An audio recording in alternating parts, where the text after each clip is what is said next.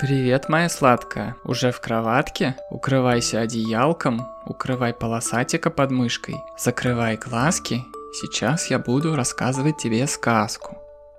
Сказка называется «Почему у индюка красная голова?». Однажды в субботу гусь, утка и индюк решили отправиться в гости к своим знакомым в соседнюю деревню. Шли они, шли, но путь был далек, и пока они шли, начало смеркаться. Наконец им стало холодно, и их уставшие ноги отказывались шагать.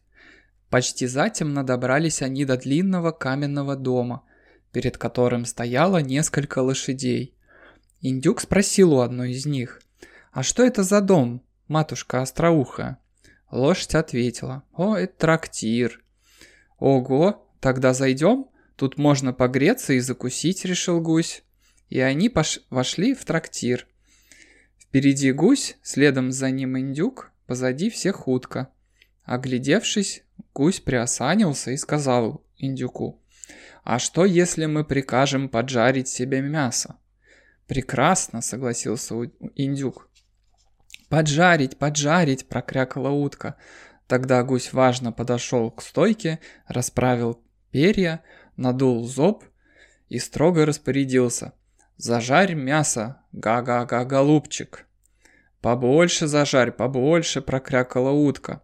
А индюк со своей стороны поспешил добавить. В долг, в долг, денег нет. В долг, в долг, денег нет. Трактирщик, красивший в красный цвет свою скамейку, очень рассердился на безденежных гостей.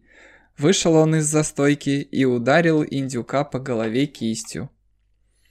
Проваливай, проваливай, индюк. Любителям дармовщинки сюда давно ход заказан. Друзья перепугались и убежали, несолоно хлебавши. Впереди гусь, следом за ним индюк, а позади всех утка. Не говоря больше ни слова и охая на перебой, продолжали они свой путь. С тех пор голова у индюка и стала красной.